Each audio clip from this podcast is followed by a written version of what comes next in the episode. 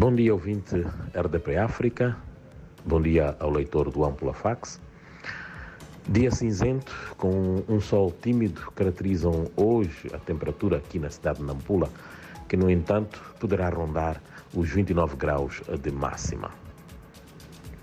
Estamos na última semana do processo de recenseamento eleitoral, rumo ao pleito de 11 de outubro próximo, mas muita gente ainda está por recensear nas autarquias de Nampula.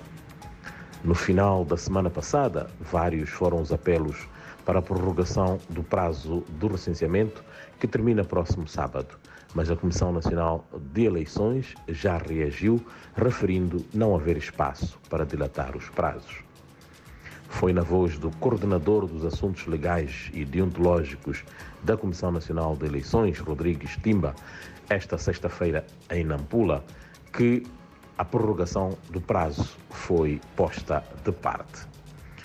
Na província de Nampula, foram recenseados até a quinta-feira passada, nos distritos com autarquias, perto de 1 milhão e 500 mil pessoas, ou seja, 67% da meta prevista. Esta é a nossa manchete de hoje, tendo como outros títulos Saúde defende estudo antropológico sobre a desinformação da origem da cólera. O setor de saúde na província de Nampula defende a realização de um estudo antropológico, sobretudo nos distritos localizados na zona costeira desta região, com vista a combater o fenômeno da desinformação sobre a origem da cólera. Campanha de recolha de lixo alivia situação de imundice.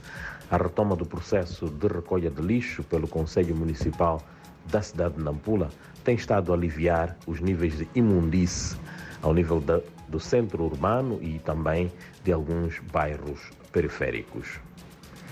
Fechamos a nossa edição de hoje com a página desportiva, onde é notícia o envolvimento de uma grande empresa eh, no desporto comunitário, em face da sua responsabilidade social. Estes e outros assuntos, como sempre, podem ser vistos em detalhes na nossa plataforma digital www.wampulafax.co.mz.